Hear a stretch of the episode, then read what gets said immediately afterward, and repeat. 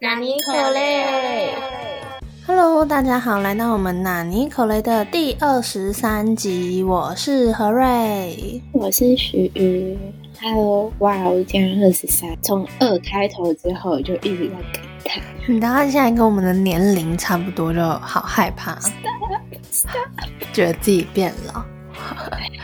那我们纳尼口雷呢，要来分享主持人们遇到的纳尼的事情，然后还有邀请大家来投稿，请来 IG 纳尼口雷底线 Podcast 来投稿，或者是 Hashtag 我们会收不到，所以要私讯我们。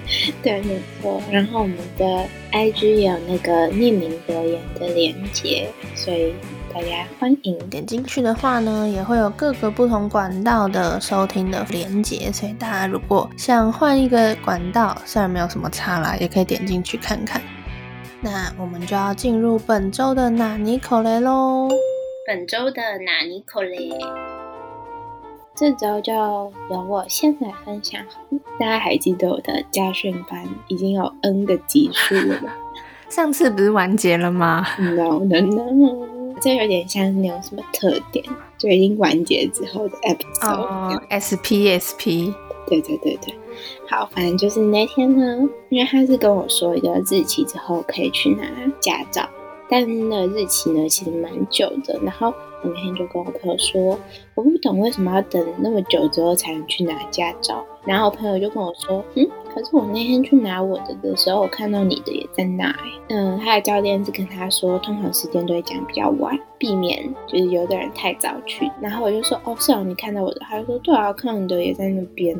所以呢，前几天的时候就想说，嗯，好吧，既然我都已经在那里了，就过去拿。就我过去之后呢，他就给我一个名单。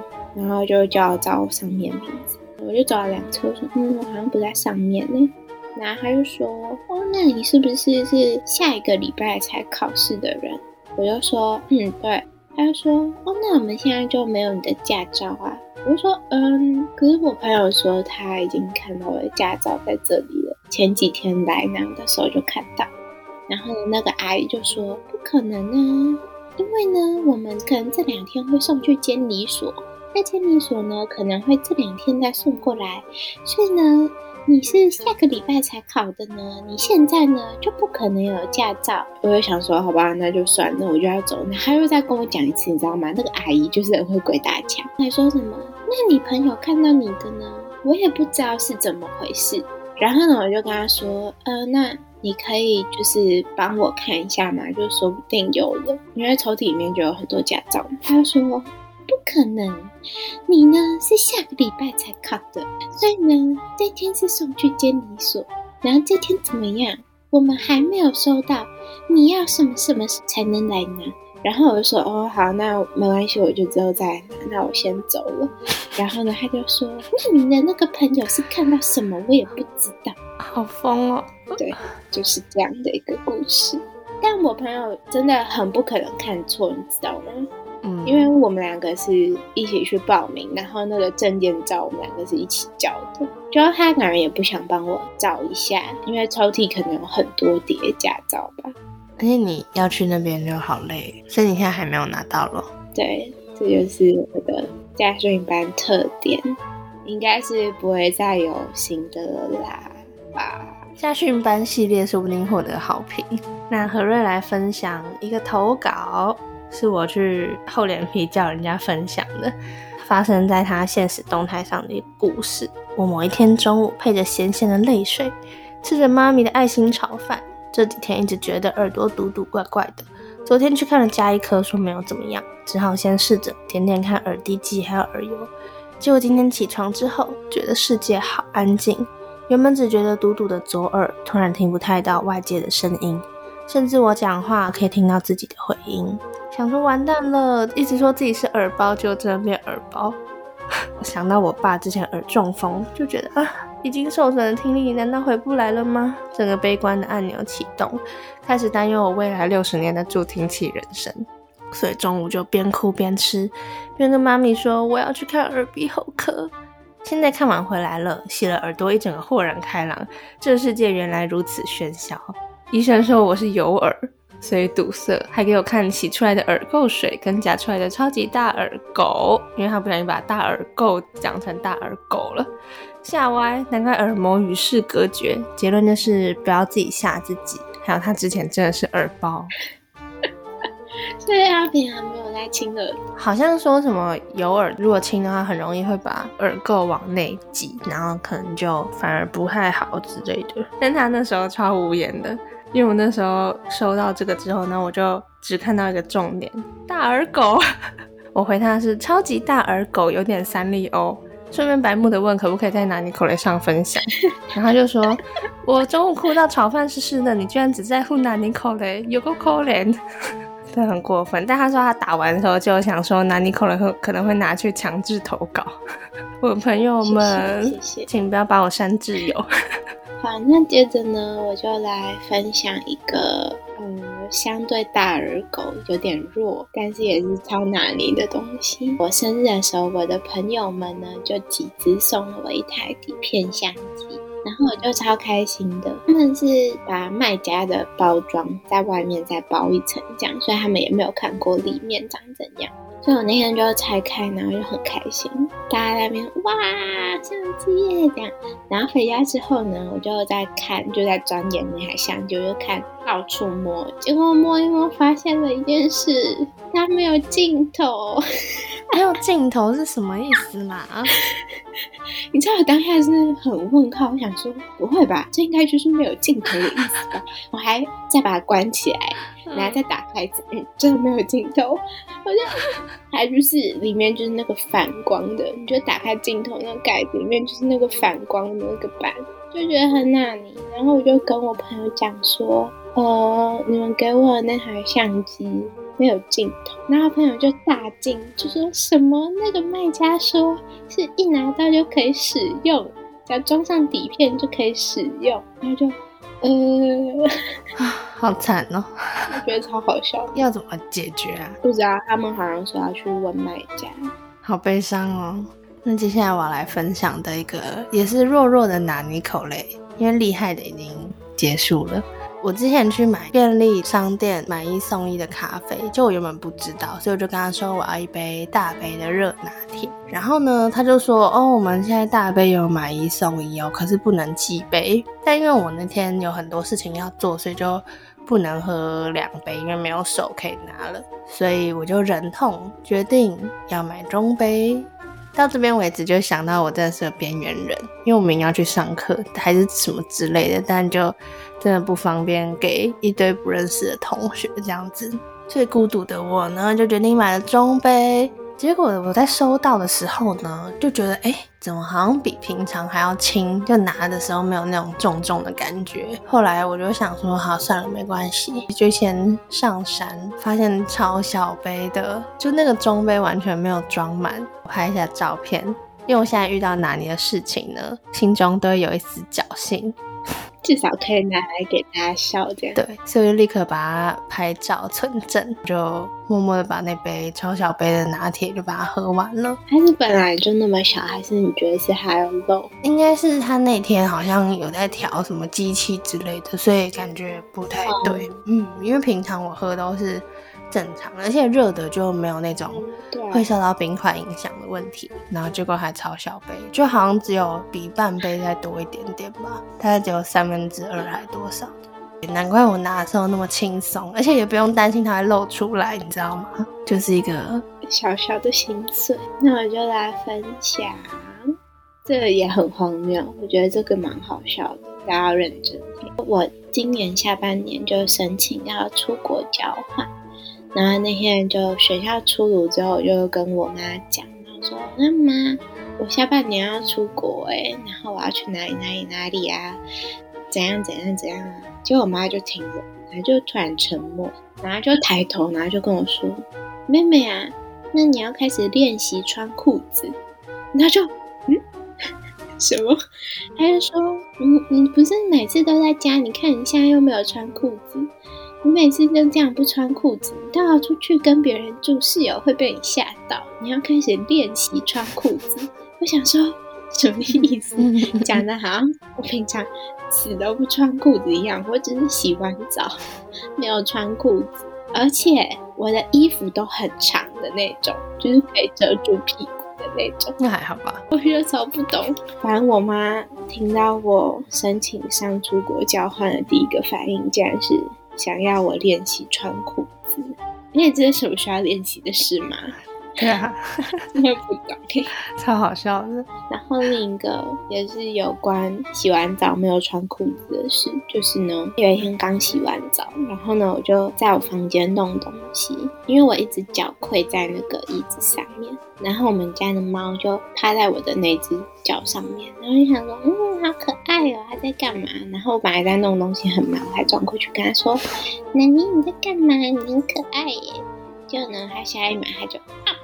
然后就咬住我的屁股，知道吗？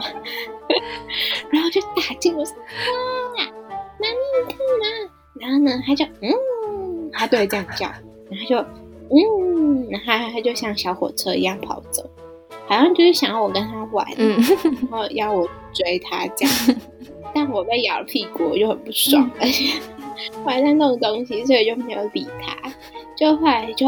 客厅就都很安静，嗯，然后大概过了半小时，弄完我的东西，我又去找他，那你在哪里？然后都没有回应哦。他平常的时候会瞄一下，嗯，然后呢，就后来找半天才发现他在我妈的衣柜上面，就在超高的地方，然后在生气，脸就超臭，因为姐姐刚刚不陪他玩，是不是一个很荒谬的猫？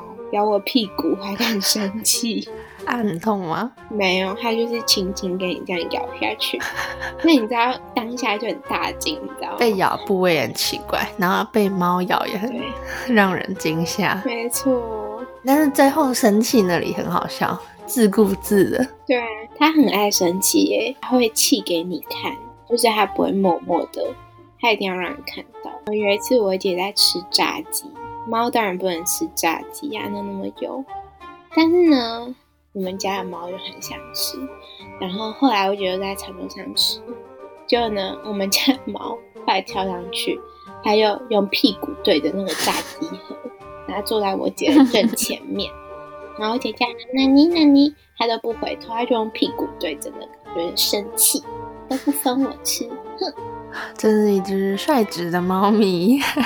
那我来分享第三个是何瑞让我亲姐姐非常拿你口雷的一件事情。就是我姐在之前，她有时候一周会在外面住大概三四天，然后可能假日才回来。我那个时候还在用同一个房间，就是有各自的床。我的床的习惯是旁边或者是最后面会放一个大的被子，就可能会放在床上，然后就可以当什么滑手机的靠垫啊，或者是很冷的时候就可以拉过来当。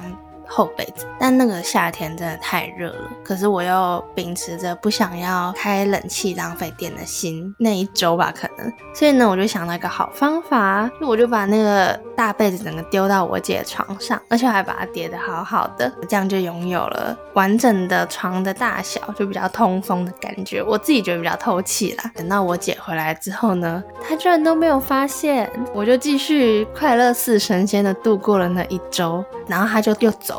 等到他又回来的时候呢，他有一天就在睡前的时候跟我说：“哎，嗯，我觉得我的床好像变得很挤啊，难道是我太胖了吗？” 然后我就说：“你都没有发现哦。”我原本想说要糊弄过去，但后来觉得这梗是时候要被大家拿出来笑了，所以我就决定要主动承认，就说：“你都没有发现哦，你赶快看你床上有没有什么不属于你的东西呀？”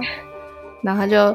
看了很久，因为我跟他那个被子的花色是一样的，所以他如果没有开灯，然后仔细看的话，就是会完全看不出来，我把它叠的太好了。然后他就说：“是这个吗？”我就说：“不是。”然后：“是那个吗？”我就说：“不是。”他就骂他脏话，他说：“是这个被子。”我就说：“没错，你答对了。”他说：“你什么时候放在这里？”我就说：“我上礼拜就放在这里了。”他说他都没有发现。超白痴的，后来他就把它丢过来，就说，然后去你的床上了，就是一个让我姐姐非常难口泪的故事，好好笑哦。如果床上东西很多，可能真的会这样。没错，像如果有人放任何一个东西到床上，我一定都会发现，因为我很估摸。对，可惜我姐没发现，我觉得我姐的话也不会发现，超好笑的。那一周真的是快乐似神仙，因为有很大的空间，而且看到她的床就会很想笑，就是带给我每天的笑料。超嗨的妹妹。那我们就到超主观的纳尼口雷指数 ranking，因为它毕竟是个系列，所以我觉得驾训班还是依然没有辜负我的期望。而且因为它太远了，就是有一个要过去再回来的那种感觉，就让人觉得很难过。但我觉得相机也很好笑，虽然我现在还是没有很懂没有镜头是什么意思，但等一下如果有照片的话，感觉蛮聊，就是会蛮好笑的。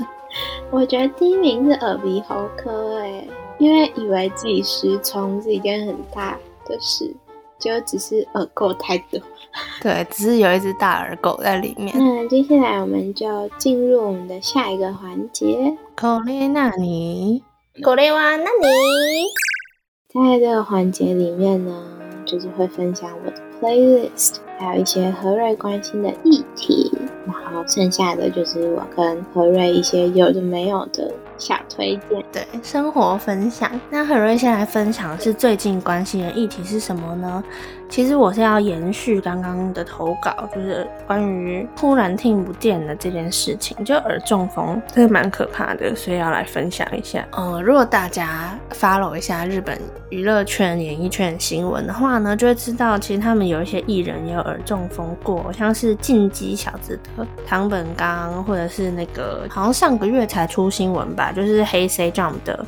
其中一个成员八姨女光还是什么的，好像就是这样。唐本刚是很久以前得到这个状况嘛，然后一直到现在，可能上舞台都是要戴耳机来保护他自己的耳朵之类的，就有影响到他的日常生活，我觉得蛮可怕的。那要注意的就是耳中风要怎么避免呢？它其实是突发性耳聋，通常就是发生在其中一侧而已，小血管出现阻塞，然后还有耳膜受伤，或是病毒感染，或是压力。所以现代人呢，其实我觉得常常是因为压力的关系，或者是你可能乱挖耳朵，结果耳朵受伤，你就没有注意到。我现在很害怕，我超爱挖耳朵，一天至少挖两次，耳中风备用患者。真的哦，那我觉得你就是有空的时候就可以去一下耳鼻喉科，然后请他帮你看看你的耳朵怎么样。而且你可能以为你的耳朵挖干净，但其实对于那个医生的那个仪器来讲，就是还是有一只大耳狗在里面这样子。你可以使用药物来改善症状，那其实大多数人都可以恢复听力。可是因为如果放太久的话，可能还是会造成一些后遗症。那当然刚开始就是会有耳鸣、眩晕啊，或者是你觉得胀胀的。闷闷的，就可能都有这种的前兆，所以遇到这个事情的时候呢，除了先好好睡一觉，就是看看有没有办法让压力减缓之外，就是要赶快去看耳鼻喉科，这样才可以避免，就蛮可怕的。大家还是要注意自己的耳朵。那接着我就来分享我的 playlist，第一首呢是 X Lovers 的 Love。怎么会突然分享他们的歌呢？是因为这首歌有 feat，我的偶像，兴奋到发出猪叫声。有 feat Young K，就是 Day Six 里面的一个成员。然后第二首呢，我就要直接来推荐我的偶像 Day Six 的《Sing Me》。歌词就是在讲，如果你一直唱这首歌的话呢，这首歌就不会死掉，就有点像这样。但感觉也可以类推到，就是可能感情上面，所以请你不要忘记我，继续唱我这样。是他们很早期的第二张专辑的歌吧，但我觉得还是赞。大家要忍耐，因为我的偶像又快要入伍了，我最近又陷入了悲伤。看你最近都在发疯，可我觉得你很好笑，你还会把你做梦的内容分享给大家。对啊，我最近会一直梦到我偶像，我昨天又梦到了，舒服。我没有我想象中的常梦到我偶像，就我以为我是有超爱他们这样，然后从从早到晚都在看。但可能实际上我的脑袋就是有很多在胡思乱想的内容，所以就都很少梦到我的偶像。那我来补充一下 X Lover 是谁好了，因为我觉得大家应该都已经知道 Day Six 是谁了。就他是一个美国的二重唱组合啦，但我觉得他们名字很特别，就是有一个叫做 London Jackson，怎么会叫做伦敦呢？蛮酷的。然后另外一个就比较普通，他就是 Jacob。他们是在做流行音乐的啦，所以才会跟 Daisy 做合作。那我觉得蛮好，因为 Daisy 是乐团嘛，所以我觉得。偶尔跟别的文化里面的另一种乐种来结合，做出新的音乐，蛮有趣的。所以如果对英文歌或是外语歌有兴趣的话呢，就可以听 X Lovers。如果你一样是 Basics 的粉丝，或是你是 K-pop 的粉丝的话呢，就听 Sing Me。你是我的粉丝的话，就两首都听。OK，好好笑哦，我很失礼。那我来分享我发现的酷东西、小物还有资讯。那我要分享的小物呢，就是二零二二年的时候呢，Seven 开始哎有进入几款新的巧克力的零食。那因为本人是巧克力爱好者，所以要来分享一下我心中的前几名：汉堡巧克力饼干、树根巧克力饼干。这是什么呢？其实就是。嗯，做成汉堡饼干的样子，然后夹小小的巧克力，然后还有树根，就是木头的样子，然后下面那个树根变成巧克力的模样。那这个有什么特别的呢？其实它们吃起来就是甜甜的、酥酥的、脆脆的巧克力饼干。那有什么想要推荐的地方？就是为什么一定要讲到它有特别的之处？就是你打开的时候呢，它会有一个找茬游戏哦。这就很像你小时候如果买那种一条的统一布丁啊，或什么，然后里面会有什么着色游戏一样，让人非常的哇酷哇酷，就是非常的快乐激动。所以呢，大家就可以记得去玩一下。那我分享就是我和瑞玩起来的想法。如果你是很擅长找茬的人呢，就要选汉堡巧克力；如果你是找茬新手，你就要先选树根巧克力，因为它们的难度差太多了。如果许鱼有兴趣的话呢，也可以尝试看看汉堡巧克力，真的是打破我们家的对于找茬游戏的想法。那我应该可以，我很会，为什么不会就会找茬？那如果要看解答的话呢，就把那个整包巧克力 拿出来，然后里面的那个纸盒的底就会有答案可以看。那接下来呢，要来分享是，但我心中觉得最棒的巧克力，因为巧克力本体还是很重要嘛。那刚刚那个其实就是普通的巧克力饼干。我觉得如果是要好吃，或是想要享受一些特别的感觉的话呢，就是麻薯松露巧克力，会有麻薯的口感，然后还有可可粉会放在外面。另外就是里面它是有一个像巧克力布朗，有点像生巧克力的那种感觉。所以呢，你就用那种很日式的小竹签，然后把它戳进去，嗯，感觉好好吃哦。我觉得是它设计吃法也很好，就是它还有给你个小竹签，就很可爱，就有种很日系的感觉。好味。那这样一盒的话，里面有八个，四个四个这样子包，所以呢就可以跟家人一起，或是自己一个人吃啦，就也没什么差，因为反正就小小的，我觉得负担没有到很大，推荐给大家。有行动，许鱼是喜欢巧克力的吗？喜欢，我甜食都喜欢。我小时候去国外的时候，不是会有免税店嘛？然后大家在买那些精品或什么的时候呢，我跟我姐就会去看那个，好像是 Royce 的生巧克力柜吧。哦，我好像没有到这么爱，我就其实只要是甜的都爱。我是如果有甜食，然后有口味可以选的话呢，几乎都会选巧克力。那我觉得巧克力有个坏处，哎，少女的心自己在那边脑补。就如果你跟喜欢的人一起出去的话，然后你们要吃冰淇淋，不管怎么想，应该还是要选择不是咖啡色的口味吧。不然如果吃一个嘴是那样子的话，会变得很诡异。想太多，对啊。而且我的偶像就好，Day Six 的原笔，他那天分享的时候，嘴唇上面有巧克力，超好笑。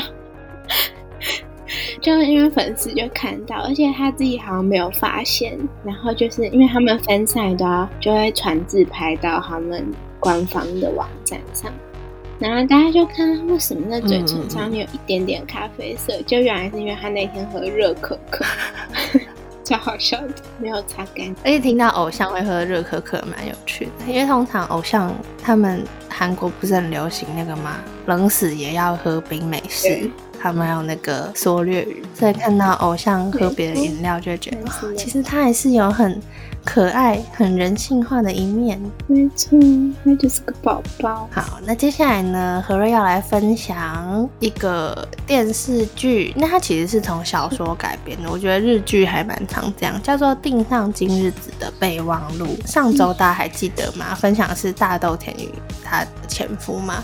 然后那时候刮胡的时候，我就在后面在我们的 round down 上面打说冈田降生帅，但因为今天呢一样也是冈田降生的剧，所以呢就不用把那个刮胡删掉了。大家可能发现我看剧有个 pattern，就是之前迷道子的时候就一直推荐道子的东西，然后现在看冈田降生的时候就一直分享冈田降生的这样。很好，我也都这样。那这个今日子的备忘录在讲什么呢？就是有一个忘却侦探，不知道大家有没有看过这一系列小说？中文就是失忆的侦探，就他只有一天的记忆的时间，因为他会重新就是完全忘记自己前一天做了什么事情，所以如果要请他解决案件的话呢，就是要在他一天之内就可以解决的事情，而且他也会努力把这件事在一天之内解决完，不然他受了委托却忘了的话，这样就违约了嘛。所以呢，他就会害他可能必须不能睡觉，所以通常就是一个非常有效率的侦探，然后是新垣结衣演的。设定还蛮可爱，就是可以看到二届冈田将生饰演的角色跟新垣结衣饰演的今日子他们之间的故事。然后呢，因为二届他的设定是一个很衰的人，所以呢他就常常遇到事件，然后就被以为是那个嫌疑犯，比如说可能是杀人犯，然后或者可能是偷什么东西的人。嗯 所以呢，他就会要委托今日子，然后我们就有开始产生一些虽然失忆，但是可能心中渐渐倾心于二届的这个故事，很可爱。但因为收视率太差，所以没有 SP 也没有电影版可以看，就会发现可能最后结局会觉得好像有什么东西没有解开，就有点可惜。哦，好吧，但是具体如果不知道日剧有 SP 或者是电影化这种想象的话呢，应该会觉得这部戏算蛮完整的。OK，而且男女主角也都很好看诶。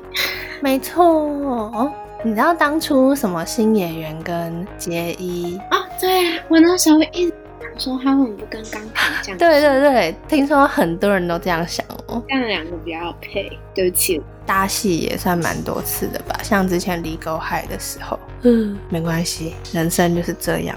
他可能就喜欢新演员吧。突然很低迷。对，好 那我们今天的南宁口雷就差不多到这边结束了，下周同一时间再见，拜拜。